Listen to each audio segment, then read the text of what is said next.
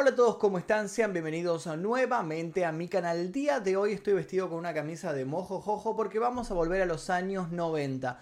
Vamos a repasar una de las series que marcaron la infancia de muchos, por lo menos a mí que crecí justamente en los años 90. Los Power Rangers fueron de gran inspiración para mí, me entretuve bastante las tardes mirando las series, mirando a los personajes combatir a los villanos de turno. ¿Ustedes sabían que varios de los actores involucrados en esta serie, algunos terminaron implicados en asesinatos? Otros terminaron detenidos, otros terminaron trabajando en el cine porno, otros terminaron falleciendo en accidentes trágicos. Mucha gente habla de una maldición de los Power Rangers. Más allá de si es cierta esta maldición o no, hoy vamos a repasar todos estos hechos extraños que le han sucedido a varios de los que estuvieron involucrados en esta serie. Pero antes de comenzar, tenemos tus 10 segundos y los 10 segundos de hoy son para mí, precisamente para mi canal secundario, el día que, por si no se enteraron, tengo un canal desde hace 3, 4 meses aproximadamente, en donde estamos trabajando con un gran equipo de guionistas y de editores para sacar una serie de videos de efemérides históricas, hechos curiosos, interesantes, en donde repasamos sucesos muy importantes de la humanidad, pero lo hacemos de una manera entretenida, divertida, con un lenguaje claro para que la gente pueda aprender lo que sucedió y no se aburra en el proceso. Si les interesa este tipo de videos, les dejo el link aquí debajo y al final también este video para que vayan a suscribirse porque estamos muy cerca de los 100.000 suscriptores y de obtener la primer plaquita de ese canal. Ahora sí, sin más demora, comencemos con el video del día de hoy.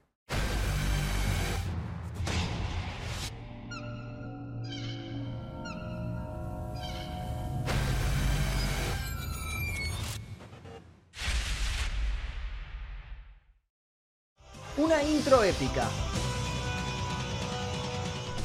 Monstruos de todo tipo, miniaturas de ciudades destruidas a pisotones, transformaciones metamórficas, amigos unidos por un holograma para salvar a la humanidad, robots gigantes de las más diversas formas, portales interdimensionales, artes marciales milenarias, un arsenal de merchandising y la leyenda urbana de una maldición que anuncia tragedias para quienes hayan participado de tan espectacular show. Go Go, Power Rangers. Todo comenzó en los años 80, más precisamente cuando Jaime Saban hizo un viaje de negocios a Japón. Durante la estadía en el hotel, lo único que se transmitía por televisión era la serie japonesa Super Sentai. Al principio, el multimillonario israelí la miró con cierto recelo, pero no hizo falta que terminara el primer capítulo para que quedara fascinado con el concepto de cinco personas enmascaradas con trajes de spandex que luchaban contra monstruos. En 1988, Saban y Levi, su socio, habían fundado la compañía audiovisual Saban Entertainment, especializada en la importación, doblaje y distribución de programas infantiles. Si bien la empresa se dedicaba a adquirir licencias de anime y a vender bandas sonoras, generó la mayor parte de su fortuna gracias a aquellos días de encierro de Saban frente a esa pantalla de hotel sin saberlo, episodio tras episodio, Saban se volvió más y más fanático de un género llamado tokusatsu. Sería adaptando este género al mercado estadounidense que Saban terminaría haciendo historia. Y una descabellada fortuna. Tokusatsu es un término japonés que se aplica a cualquier película o serie de televisión de acción real en la que se haga un uso intensivo, a veces abusivo, de efectos especiales. Se traduce literalmente como filmación especial. Hay diferentes tipos de tokusatsu. Películas de monstruos como la franquicia fílmicas de Godzilla, que pasó de ser el enemigo radiactivo número uno a convertirse en el defensor de Japón, luchando contra bestias cada vez más descomunales.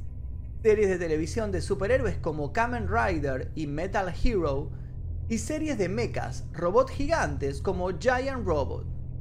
El tokusatsu tiene sus orígenes en el antiguo teatro japonés, especialmente en el kabuki, con sus escenas de acción y lucha, en el Buneraku, que utilizaba algunas de las primeras formas de efectos especiales en las marionetas. Si bien la super lagartija gigante prima lejana de King Kong cambió para siempre el paisaje de ciencia ficción, la fantasía y el cine japonés en 1957, Shin Toho produjo la primera serie en la que apareció el superhéroe Super Giant, haciendo que la popularidad se dirigiera a los héroes que ocultaban sus facciones con cascos. Junto con el anime Astro Boy, las series de Super Giant tuvieron un profundo efecto en el mundo del tokusatsu. Al año siguiente se estrenó Moonlight Mask, la primera de numerosas series de televisión de superhéroes que conformarían uno de los subgéneros tokusatsu más importantes. Algunas producciones combinaron varios de estos subgéneros y así nació, por ejemplo, Super Sentai Series, la precursora inmediata de nuestros héroes de la infancia. Super Sentai Series, que se traduce literalmente como Super Escuadrón, es el título de una serie de televisión japonesa que suele estar protagonizada por cinco sujetos con trajes de diferentes colores. Y no, no estamos hablando de los Teletubbies. A diferencia de estos, en lugar de estar charlando con un perturbador sol bebé, los protagonistas de Super Sentai luchan en equipo contra las fuerzas del mal utilizando armas futuristas y robots. Todas las series comparten el estar protagonizadas por un grupo con poderes de origen mágico, tecnológico o híbrido de ambos, y una gran habilidad en artes marciales para oponerse a poderosos villanos de diversos orígenes, ya sea extraterrestre, interdimensional o demoníaco. Básicamente todo bicho que camina en cualquier parte de este universo o de otro. Todo era cuestión de mantener inspirado al diseñador de vestuario. El esquema de cada episodio siempre nos muestra a una mente malvada enviando a un monstruo para atacar a la Tierra. Es la tarea de nuestros protagonistas el luchar contra él, previo a realizar algunos saltos innecesarios y algunas interesantes coreografías de transformación. Cuando la batalla llega a un punto, el monstruo siempre encuentra una excusa para crecer a tamaño gigante y ahí todo se pone más y más intenso. El grupo Salvador acude a la ayuda de sus robots, también gigantes, y todos empiezan una danza en la que destruyen su entorno a base de golpes, patadas y ensambles de unos con otros. El autor de la primera serie Sentai, titulada Himitsu Sentai Goranger, fue Shotaro Ishinomori, creador de Kamen Rider y Cyborg Dog 009, y la estrenó en 1975. Después, en 1977, estrenó JAKQ de Genkitai, que no fue bien recibida por el público, lo que hizo que Yotaro, algo decepcionado, no volviera a hacer series Sentai. En 1978, Toei se dedicó a realizar en colaboración con Marvel una adaptación libre y estrafalaria al tokusatsu de Spider-Man, en la que se incluyó el primer robot gigante, el ya mítico Leopardon, Tomaron esta idea para combinarla con el Sentai y así Toei y Marvel crearon en 1979 la primera temporada Super Sentai propiamente dicha llamada Battle Fever J. No hay que seguir ahondando en el Super Sentai para saber que describen básicamente al formato que nosotros conocimos como los Power Rangers. Y acá es donde volvemos a nuestro querido Saban, que tuvo la culpa de americanizar todo ese universo y así llenar los canales infantiles con las más bizarras aventuras. Interesado desde joven por la música, a los 22 años Saban fue uno de los miembros fundadores de la banda de rock israelí The Lions of Judah. El grupo tuvo relativo éxito en su país natal e incluso hizo una breve gira por el Reino Unido, pero terminaría disolviéndose en 1970. En 1975 emigró a Francia para fundar Saban Records, una productora discográfica que empezó a trabajar con jóvenes artistas israelíes en Europa. Su primer disco de oro fue el tema de apertura de la serie de animación Goldorak en 1978. Gracias a ese éxito, Saban se especializó en producir canciones adaptadas para la televisión francesa, entre ellos los temas de Ulysse 31, Dallas y Starkey Hodge. A raíz de su trabajo como productor musical, Saban mostró interés por los medios de comunicación y rápido se introdujo en el mundo de la animación. Con el objetivo de expandirse en el mercado audiovisual, el empresario israelí ofreció música gratuita para series de dibujos a cambio de quedarse con las regalías y un porcentaje sobre la producción de las mismas. Así logró beneficiarse del éxito internacional de obras como El Inspector Gadget, entre otros. En 1983 repitió la misma estrategia al trasladarse a Los Ángeles, Estados Unidos. Así fue como el gran éxito de su carrera llegó en 1993 con el estreno de, redoble de tambores por favor, Mighty Morphin Power Rangers. La producción de episodios de Power Rangers implicó una localización y revisión extensas del material original de Super Sentai para incorporar la cultura estadounidense y sus estándares. En lugar de hacer un doblaje en inglés o una traducción del metraje japonés, los programas de Power Rangers consisten en escenas con actores de habla inglesa empalmados con escenas de actores japoneses doblados al inglés o viceversa. En base al mismo modelo, la compañía también produjo VR Troopers, que era Metal Hero de 1994, Masked Rider, que era Kamen Rider Black RX de 1995, y Big Bad Beetleborgs, que era B-Fighter de 1996.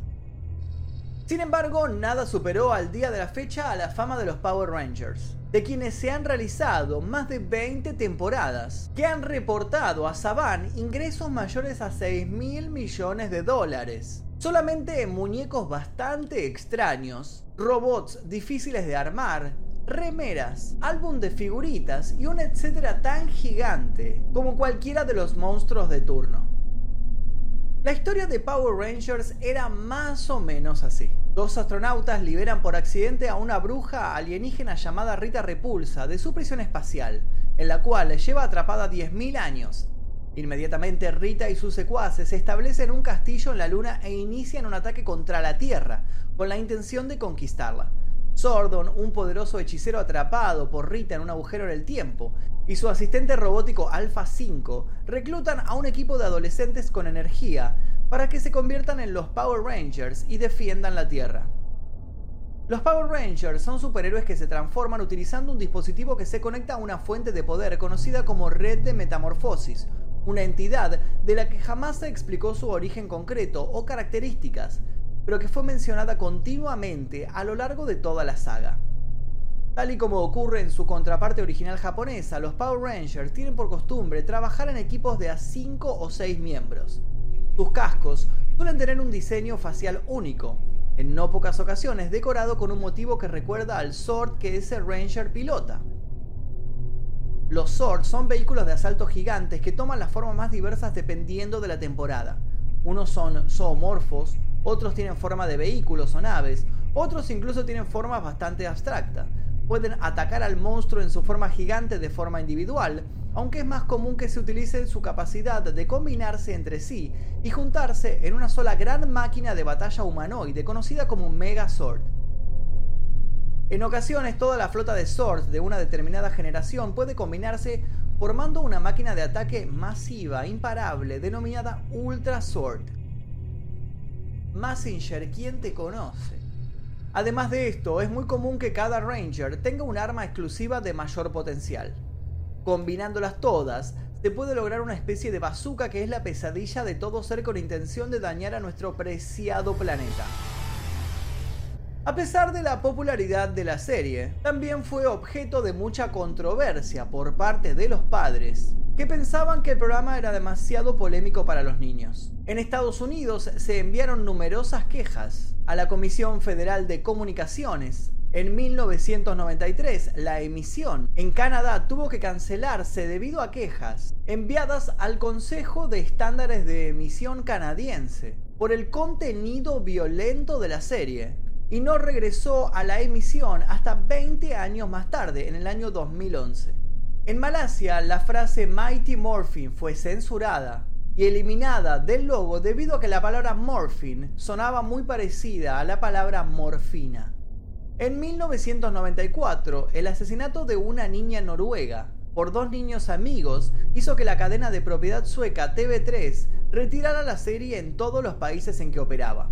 En 1994, la Autoridad de Estándares de Emisión de Nueva Zelanda recibió varias quejas de espectadores sobre el programa. Nueva Zelanda es el único país del mundo donde la serie se canceló hasta la fecha. Pero eso no es todo, aparte de todas estas polémicas, se inició hace tiempo ya la leyenda de una maldición, algo así como un mito urbano, que supuestamente empezó a caer sobre todos los que participaron alguna vez en la serie. La maldición comienza con un yate. Thomas Hawks, de 57 años, y Jackie, de 47, habían trabajado toda su vida para lograr una jubilación anticipada. Él era un oficial de libertad condicional retirado y antiguo físico-culturista. Ella era su segunda esposa y la madre de sus dos hijos. Ambos eran propietarios de un yate de 55 pies, el Well Deserved, al que trataban como su hogar permanente y en el que navegaron por dos años a lo largo del Océano Pacífico y del Golfo de California. En 2004 decidieron venderlo y se instalaron en el puerto de Newport para estar más cerca de su nieto en Arizona. El anuncio de la venta de la embarcación fue respondido en noviembre de 2004 por Skylar de León. Los Hawks fueron vistos por última vez en la mañana del 15 de noviembre de 2004 al salir del puerto. El barco regresó, pero sus restos aún siguen desaparecidos. El 29 de noviembre de 2004 la policía se entrevistó con Skylar de León, que inicialmente mantuvo su inocencia, alegando que no estaba presente en el momento de los hechos y especulando que la pareja fue asesinada por un asunto de drogas que salió mal. Pero luego, por confesiones de sus cómplices, tuvo que asumir que sabía mucho más de lo que decía. De León y los suyos ataron y amordazaron a la pareja y los echaron por la borda, esposados al ancla del yate. De León, supuestamente, había sido el cerebro tras el asesinato. A la espera del juicio en la cárcel, De León también fue acusado por otro intento de homicidio. Relacionado con ese hecho, fue acusado de matar a John Jarvis, de 45 años, un residente de Anaheim, California, quien fue encontrado degollado en una transitada carretera de México en el año 2003. Cuando el caso fue levantado por los medios, se descubrió que De León había sido actor de muy joven y rápido corrió el rumor de que había sido el tan famoso Power Ranger rojo. ¿Pero acaso esto era cierto? Skylar Julius de León nació el 12 de agosto de 1979 en California y es hijo de un traficante de drogas y un convicto violento. Su madre es Lynette Birchett, una adicta adolescente fugitiva que había sido abusada de niña. De León comenzó a actuar muy de chico en comerciales. A los 14 años apareció en la serie Mighty Morphin Power Rangers en el episodio titulado Second Chance de 1994. Contrario a la creencia popular, De León nunca fue un verdadero Power Ranger ni formó parte del elenco oficial. Por su falta de disciplina y su gran problema para memorizar líneas, De León vio su carrera caer estrepitosamente. A los 20 años, ingresó en el cuerpo de Marines de Estados Unidos, pero desertó solo 15 días después, cuando decidió escapar a México. Ya en prisión el 13 de marzo de 2008, De León se cortó parcialmente el pene con una cuchilla de afeitar. Luego de ser atendido, indicó que lo hizo porque quería ser una mujer. De hecho, los abogados defensores alegaron que la necesidad de De León por el dinero del yate era para financiar una operación de cambio de sexo. El 10 de abril de 2009, De León fue condenado a muerte con inyección letal por el juez superior del Tribunal del Condado de Orange, Frank Faisal, sentencia que a la fecha no ha sido ejecutada. De León es el recluso G56028 y actualmente está en espera de su ejecución en la prisión estatal de San Quentin. Si bien este caso fue escabroso, los fanáticos suspiraron tranquilos. Nadie había manchado la honrada figura del Power Ranger rojo. Bueno, hasta el año 2015. Ricardo Medina Jr. nació en 1977 y es un actor estadounidense de ascendencia puertorriqueña, más conocido por su papel de Cole Evans, el Red Wild Force Ranger en Power Rangers Wild Force. En 2011 volvió a la franquicia como Decker, un misterioso personaje en Power Rangers Samurai y que aparece en los créditos como Rick Medina. El 1 de febrero de 2015, Medina fue noticia cuando fue arrestado por apuñalar fatalmente a su compañero de habitación, Joshua Suter, de 36 años. Suter había sido apuñalado en el abdomen con una espada, después de lo cual Medina llamó a la policía. A su llegada al hospital, Suter fue declarado muerto. El 3 de febrero Medina fue puesto en libertad, pero las investigaciones continuaron. El 30 de marzo de 2017 fue sentenciado a seis años de prisión, después de admitir su culpabilidad por el homicidio. Según la oficina del fiscal del condado de Los Ángeles, el acto violento en su casa de Green Valley fue supuestamente provocado por una discusión acerca de la novia de Ricardo, que no dudó en usar el entrenamiento en armas blancas que le dio su papel en la serie. Los fanáticos a este punto ya no pudieron mirar hacia otro lado y tuvieron que admitir lo que no querían. Algo oscuro estaba sucediendo con sus ídolos. Tui Trang estudiaba ingeniería civil en la Universidad de California, sin embargo la actuación siempre le robó el sueño. Por ello, decidió apostar por su talento y probó suerte en varios comerciales que le sirvieron de trampolín para convertirse en la Yellow Ranger. La serie cambió absolutamente su vida. Sin embargo, su sueño terminó muy rápido. Tui alcanzó a estar en solamente 80 episodios de la serie antes de retirarse del reparto por razones desconocidas.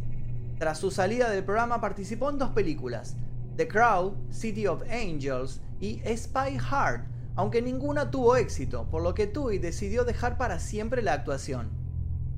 Tras alejarse de las pantallas, decidió seguir trabajando como ingeniera hasta el año 2001. En septiembre de ese año, Tui Trunk, que había mostrado grandes dotes al momento de manipular su sword, falleció en un aparatoso accidente de auto junto a una amiga que quedó parapléjica.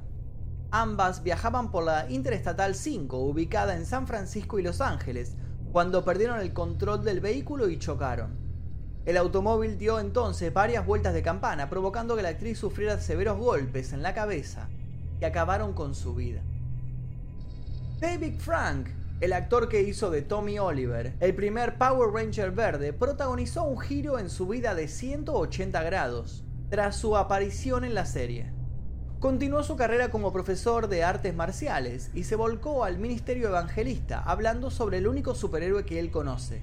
De hecho, atribuye su éxito en la pequeña pantalla a Dios. Frank se convirtió en devoto en el año 2001, pocos meses después de la muerte de su hermano Eric Ray Frank, quien también actuó en los Power Rangers.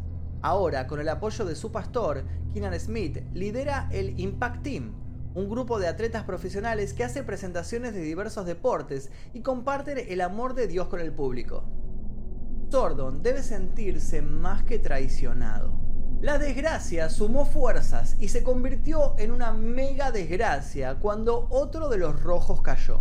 Juan Magasiva fue un actor samoano neozelandés que apareció en comerciales para Live Plus, una bebida energizante de Coca-Cola, entre 2002 y 2007 para Instant Kiwi en 2006 y para Warehouse Stationery en 2007. En 2003 se unió al elenco principal de Power Rangers Ninja Storm, donde interpretó al Ranger Rojo Jane Clark. Regresó a la serie el 16 de agosto de 2011. La primera vez que apareció en la serie fue como Elvis Josefa. En 2004 apareció como invitado en la serie Power Rangers Dino Thunder, donde volvió a interpretar al Ranger Rojo Jane Clark durante los episodios Thunderstorm Parte 1 y Thunderstorm Parte 2. Magasiva fue partidario de la Fundación de Salud Mental de Nueva Zelanda. Apareció junto con los actores Lee Min-ho y Renato Bartolomei en campañas de concientización para dar a conocer los síntomas de la depresión y animar a los enfermos que sufren a buscar ayuda a través de medicamentos y orientación. En la madrugada del 11 de mayo de 2019 fue encontrado muerto en Wellington. Tenía 38 años y se había suicidado por depresión. Quienes tenían los papeles más secundarios o interpretaban a villanos no se salvaron. Richard Genil, quien interpretó a Ernie, dueño del bar en el show original, también fue afectado. Murió a los 47 años debido a un ataque al corazón. Richard Ravago, un famoso arte marcialista que apareció una sola vez en la serie, murió a los 68 años en 2012. La causa de su muerte nunca se hizo pública. Tampoco se reveló la causa de la muerte de Maurice Mendoza, que actuó como Richie en la segunda temporada de Mighty Morphin Power Rangers. Este falleció a los 39 años. Peter Rutter Elizabeth Garney fue una actriz neozelandesa. Fue conocida por su papel de Udona la White Mystic Ranger y mentora en Power Rangers Mystic Force. Fue la actriz de mayor edad en tener un papel como Ranger en la historia de la franquicia. Murió en 2010. Alisa Ann Smego, que fue una extra, se suicidó a los 38 años. Edward Lawrence Albert interpretó a Mr. Collins, padre de Wesley Collins, el Red Ranger de Power Rangers Time Force, y pereció a los 55 debido al cáncer de pulmón, al igual que Bob Papenbrook, que se dedicó a hacer doblajes de la serie. Jack Banning, que hizo de profesor en Power Rangers Lost Galaxy, falleció a los 76 años de neumonía. Machiko Soga, Rita Repulsa en el programa, murió en 2006 a los 68 años debido a un cáncer pancreático. Robert L. Manahan, quien prestó su voz a Sordon, falleció a los 43 años por un aneurisma del corazón dos años después de dejar los Power Rangers. ¿Habrá llorado acaso su muerte Alpha 5? Otro caso a destacar sobre Jason David Frank, de quien hemos hablado antes, es que una vez se salvó por muy poco de la muerte. En una Comic Con, un fanático vestido de Punisher quiso agredirlo y tal vez asesinarlo, pero fue reducido por la policía. Si bien fue un alivio que todo terminara sin sangre derramada, la disputa entre el antihéroe y el Power Ranger sin duda hubiera sido algo digno de ver. Si bien no hay una muerte de por medio, la historia de David Jones también es interesante. Al parecer a los productores de los Power Rangers le gustaban los colores, pero cuando están todos juntos formando la bandera de la diversidad sexual, no les gustaba tanto. David Jones es conocido por haber interpretado a Billy Cranston, el Ranger Azul, en Mighty Morphin Power Ranger entre 1993 y 1996 y también es recordado por la lucha que fue obligado a tener contra sí mismo durante las grabaciones de la serie.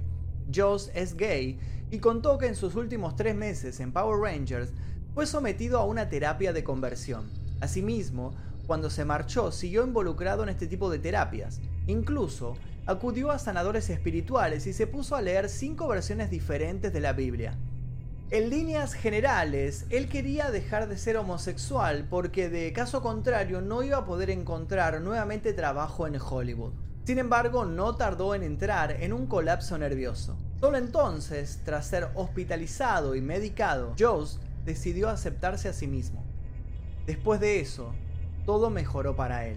En ese marco, David Jones sostuvo que haber incluido un personaje gay en la nueva película de Power Rangers realmente fue un acercamiento a la realidad al menos en este caso, es un final feliz. Si bien la historia de los Power Rangers está plagada de muertes, la llama de estos justicieros se mantiene más viva que nunca y en aumento. Con audacia y uniendo fuerzas lograron conquistar nuestras infancias del mismo modo que sus villanos querían invadir la Tierra. La diferencia es que ellos sí lo lograron. La pregunta es, ¿a costa de qué? ¿Habrá caído también la maldición sobre sus robots? ¿Estarán los Swords en estos momentos oxidados o desmantelados en oscuros desarmaderos? ¿A quién llaman los Power Rangers cuando se encuentran en problemas? ¿Quién se animará a seguir con el legado después de todo lo expuesto? Mientras intentamos resolver estas dudas, ustedes sigan atentos a nuestro globo visor. Y hasta aquí el video de hoy de la maldición de los Power Rangers. Sé que este fue un video diferente a todo lo que los tenía acostumbrados, más oscuro, más turbio. Pero me pareció que está bueno también variar de vez en cuando para no aburrirnos, si no los videos son exactamente siempre iguales y está bueno meter un poco de humor negro a la cuestión, si se puede decir así. Mi nombre es Magnum Mephisto, espero que les haya interesado el video del día de hoy. Si les interesó, por favor dejen su like, suscríbanse si todavía no lo hicieron, activen notificaciones. Les recuerdo que pueden pasar por mi nuevo canal el día que y pueden suscribirse si es que no lo hicieron.